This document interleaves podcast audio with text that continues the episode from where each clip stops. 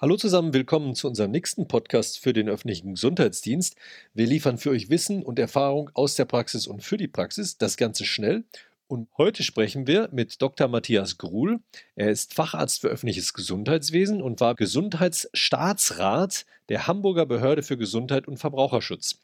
Er hat Erfahrung im öffentlichen Gesundheitsdienst und war seit Mitte der 80er Jahre in den Bundesländern Hessen, Bremen und Hamburg in verschiedenen Positionen im öffentlichen Gesundheitsdienst tätig, vor allem in ministeriellen Bereichen. Herr Dr. Gruhl, vielleicht können Sie zu Beginn unseren Hörern über Ihre langjährigen Tätigkeiten im Gesundheitswesen und öffentlichen Gesundheitsdienst mal erzählen, insbesondere natürlich mit den Highlights, die Sie so im ÖGD erlebt haben.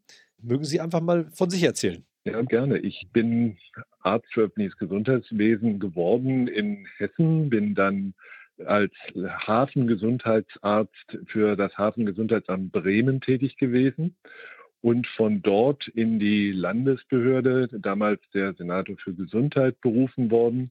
Ich habe 20 Jahre lang dann in Bremen die Abteilungsleitung für den gesamten Bereich des öffentlichen Gesundheitsdienstes und vieler anderer Faktoren mehr geleitet und bin 2012 nach Hamburg gegangen, dort in gleicher Funktion, dort heißt der Abteilungsleiter Amtsleiter und bin zum Schluss dann noch zwei Jahre Staatsrat für Gesundheit und Verbraucherschutz in Hamburg gewesen. Meine Highlights im öffentlichen Gesundheitsdienst. Ja, es gibt viele Highlights und eigentlich waren die Highlights immer die Sachen, die im Grunde genommen Krisen waren. Nämlich dann hatte man auch von der Landesbehörde einen ungeheuren direkten Draht zu den Kolleginnen und Kollegen in den Gesundheitsämtern. Aber in Hamburg habe ich einige schöne Highlights erlebt. Eines der Highlights, was sicherlich viel Neid in der Bundesrepublik hervorrufen wird, ist, dass wir es in Hamburg geschafft haben, mühsam, aber letztendlich die Ä-Tarife für die Ärzte im öffentlichen Gesundheitsdienst als Standard durchzusetzen.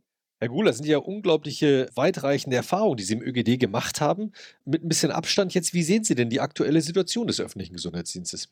Ja, wenn ich mal wüsste, was der öffentliche Gesundheitsdienst alles ist und nicht ist. Es gibt eigentlich ja nicht den ÖGD in Deutschland, sondern es gibt eine Vielzahl von Ausprägungen. Ich will gar nicht auf die ganzen Randbereiche wie Hygieneinstitute, Landesbehörden etc. eingehen. Allein in der Kerntruppe des öffentlichen Gesundheitsdienstes, in den Gesundheitsämtern gibt es ja eine Bandbreite und Vielfalt, die eigentlich mit keinem anderen öffentlichen Institutionen vergleichbar ist und erst recht nicht mit irgendwelchen Institutionen im Gesundheitswesen. Und das ist ja auch das Schwierige. Der öffentliche Gesundheitsdienst und die Gesundheitsämter sind so unterschiedlich in ihrer Aufgabenwahrnehmung, in ihrer Personalstärke, in ihrer Durchsetzungskraft. Und das macht es ein bisschen schwer, diese Frage, wie sehen Sie die Situation im ÖGD zu beantworten. Vor Corona hätte ich gesagt, ziemlich mies. Nach Corona müssen wir gleich mal sehen. Naja, das stimmt. Die Situation ist wahrlich sehr heterogen. Wie sehen Sie denn in diesem Kontext die Bemühungen der Bundesregierung und der Länder, den ÖGD zu stärken? Es gibt ja den Beschluss des Koalitionsausschusses, es soll den Pakt für den ÖGD gehen. Ist das der richtige Ansatz? Ich bin etwas hoffnungsvoll, aber auch skeptisch. Skeptisch deshalb, weil ich seit 30 Jahren immer wieder an der AOG und der Gesundheitsministerkonferenz erlebt habe, wie die Länder Treueschwüre auf den ÖGD in Form von Entschließungen etc. gemacht haben und eigentlich die Situation des öffentlichen Gesundheitsdienstes in den letzten Jahrzehnten nicht besser, sondern eher schlechter geworden ist. Das letzte Mal ist das Jahr passiert 2018 äh, mit dem Leitbild, was für einen modernen öffentlichen Gesundheitsdienst, das die Gesundheitsministerkonferenz in Auftrag gegeben hatte und dann auch 2018 verabschiedet hat. Allerdings ist das auch schon wieder zwei Jahre her und all die richtigen Sachen, die da drin stehen, haben sich nicht realisiert. Insofern, ja, bin ich, was die Länder angeht und die Durchsetzungskraft der Länder, ich rede mal jetzt nicht von den Stadtstaaten primär, etwas zurückhaltend. Was mich jetzt allerdings wirklich hoffnungsvoll stimmt, ist die Position des Bundes. Der hat ja sich zum letzten Mal mit dem Thema öffentlicher Gesundheitsdienst so befasst, wie er es jetzt gemacht hat, damals 1900 gefühlt 87, als äh, HIV und AIDS ein Thema wurde und die damalige Gesundheitsministerin Frau Süßmuth jedem Gesundheitsamt in Deutschland eine Stelle spendierte. Und von daher ist es jetzt wirklich seit diesen fast 40 Jahren ein Novum, dass im Grunde genommen die Bundesregierung völlig richtige Sachen in ihren Koalitionsausschuss und letztendlich auch zum Pakt für öffentlichen Gesundheitsdienst gebracht hat. Und ich hoffe sehr, dass die Länder nicht dieses Angebot des Bundes, was ja mit vier Milliarden reichlich bestückt ist, ausschlagen. Das wäre eine Katastrophe. Ja, bloß irgendwo müssen es ja die Länder und die Kommunen dann doch wieder umsetzen. Ne? Da dreht man sich dann wieder im Kreis und geht vielleicht wieder auf diesen alten Weg hinein. Sind Sie jetzt wirklich hoffnungsvoller? Also es lag noch nie so viel Geld für den öffentlichen Gesundheitsdienst auf dem Tisch. Und es ist jetzt die Frage, springen die Länder und die Kommunen oder sagen sie nein, weil wir in fünf Jahren dieses Geld selber zum Teil tragen müssen, lehnen wir jetzt fünf Jahre lang so ein Geschenk ab. Da bin ich mir unsicher und ich glaube, dass im Augenblick die Stimmung für den öffentlichen Gesundheitsdienst durch die Corona-Pandemie natürlich mhm. einmalig ist. Ich spreche da gerne von der Kraft der Krise, ob wir das vielleicht diesmal hinkriegen, dem ÖGD äh, mit diesem Boost doch ein, sagen wir mal, neue Strukturen und neue Veränderungen zu geben. Das Spannende ist ja nicht, dass wir vielleicht das ein oder andere IT-Programm kriegen, und das Spannende ist vielleicht ja auch gar nicht, obwohl es natürlich extrem wertvoll ist, dass wir ähm, es hinkriegen, neue Stellen in den öffentlichen Gesundheitsdienst zu geben. Das Spannende ist eigentlich das, was in dem Beschluss des Koalitionsausschusses noch steht, in der Konferenz der Regierungschefs, also in dem MPK-Beschluss, aber nicht mehr steht. Nämlich, dass der Bund sich dafür einsetzen will, dass es in dem öffentlichen Gesundheitsdienst sowas wie Personalanhaltszahlen gibt, und dass es eine bezahlungsadäquate Situation mit den Ärztinnen und Ärztinnen und dem anderen Personal in den Krankenhäusern geben soll. Das sind zwei entscheidende Punkte. Und wenn der Bund das schafft, in irgendeiner Form umzusetzen, ist das fast genauso viel wert wie vier Milliarden Euro. Hm, das stimmt. Ein anderer Punkt, der ein strukturelles Problem in Deutschland ist, ist die Wissenschaftlichkeit im öffentlichen Gesundheitsdienst. Die Kanzlerin hat sich jetzt in der Corona-Krise von unterschiedlichsten Wissenschaftlern beraten lassen. Wo ist denn eigentlich in der derzeitigen Gemengelage die wissenschaftliche Grundlage für die Arbeit des ÖGDs? Gute Frage. Es gibt keine.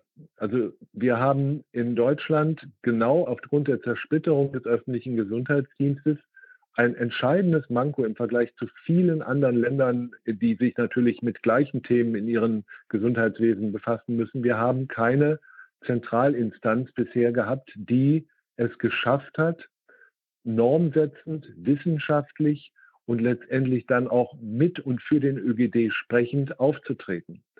Wir haben lange gehofft in den 80er, 90er Jahren, dass das Thema Public Health, was ja auch bundesweit gepusht worden ist, auch eine positive Entwicklung für den öffentlichen Gesundheitsdienst mit sich bringt. Aber das ist nicht passiert. Die Public Health Forschung interessiert sich, wenn dann nur sehr punktuell und nur sehr temporär für die Gesundheitsämter und macht sonst schönere Themen als Zwangseinweisungen oder Schuleingangsuntersuchungen, kümmern sich um Health Literacy Rate und sowas, ist ja alles ganz wichtig, aber hat nichts so direkt mit dem Gesundheitsamt zu tun.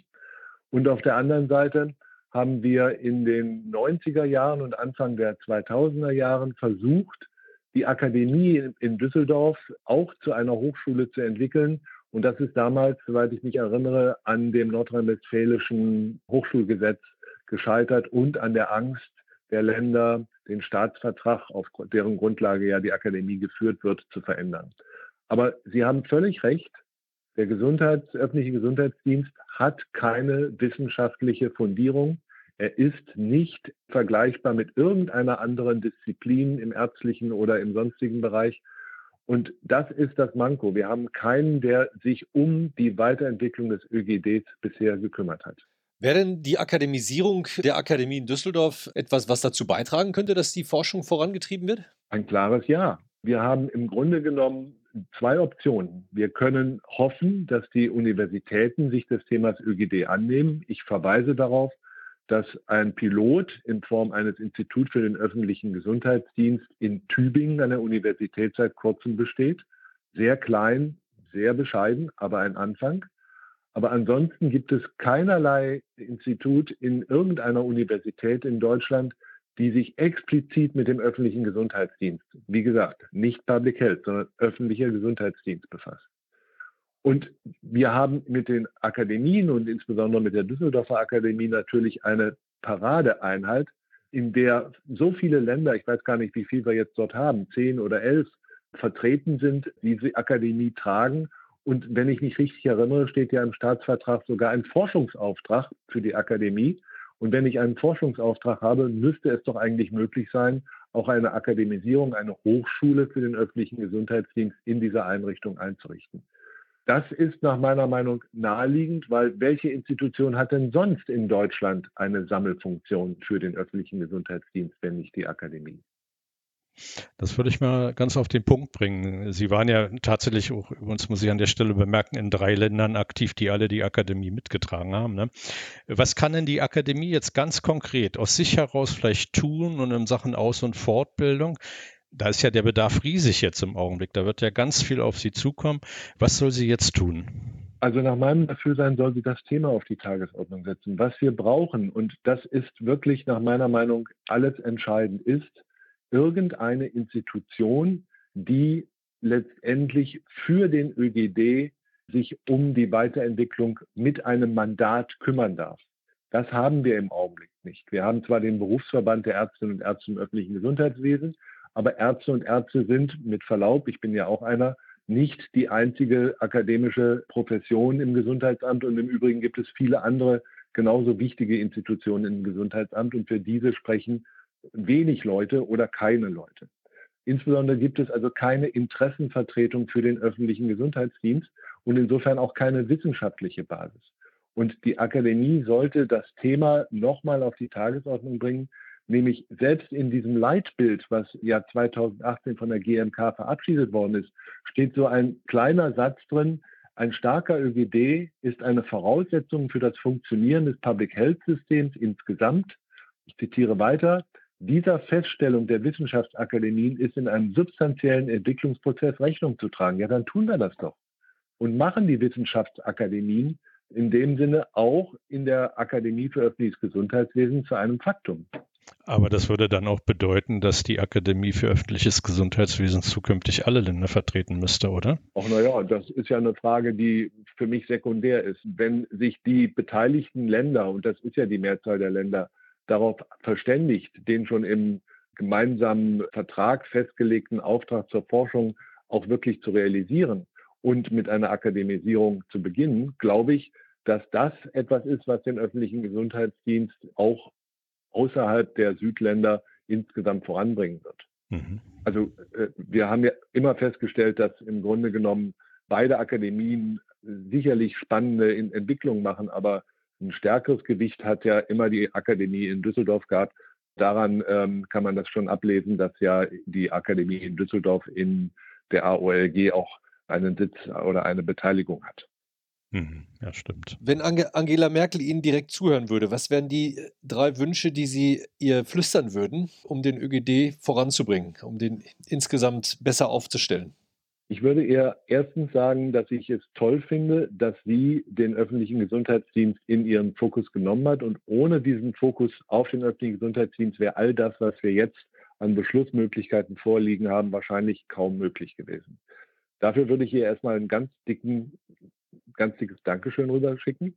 Das zweite ist, dass ich ihr aber wirklich sagen würde, es hilft nicht, temporär dort mit Stellen auszuhelfen, sondern wir brauchen eine klare Einheitlichkeit des öffentlichen Gesundheitsdienstes, nicht in dem Sinne, dass das keine kommunale Aufgabe mehr ist, aber in dem Vorgaben, Leitlinien, SOPs, ähnliches entwickelt werden, die auch dann für den gesamten öffentlichen Gesundheitsdienst eine Stärkung ist. Und das Dritte ist, man muss auch anerkennen, dass der öffentliche Gesundheitsdienst von seiner Professionsbreite her etwas Besonderes ist. Und man kann jetzt nicht sagen, das ist genauso anzunehmen und aufzubauen wie ein Ordnungsamt oder ein Gartenbauamt. Und dann nochmal meine letzte Frage. Jetzt haben Sie sicherlich auch die Krise beobachtet, gesehen, was passiert. Wenn Sie zurückgucken, ein halbes Jahr, über ein halbes Jahr, was würden Sie dem öffentlichen Gesundheitsdienst heute mit auf den Weg geben, was er anders machen sollte, wie vielleicht der Stand im Januar gewesen ist? Also was, was haben Sie gelernt in der Zeit? Was, was müsste man jetzt anders machen? Vielleicht auch im Hinblick auf Viele reden von einer sogenannten zweiten Welle. Was müsste jetzt anders gemacht werden oder was würden Sie jetzt schon anders machen? Also ich glaube, dass die Gesundheitsämter gar nicht anders konnten, als letztendlich immer ex post zu arbeiten. Das heißt, sie sind hinterhergelaufen, haben versucht, Kontaktpersonen zu ermitteln und haben Tracing etc. immer rückwirkend gemacht.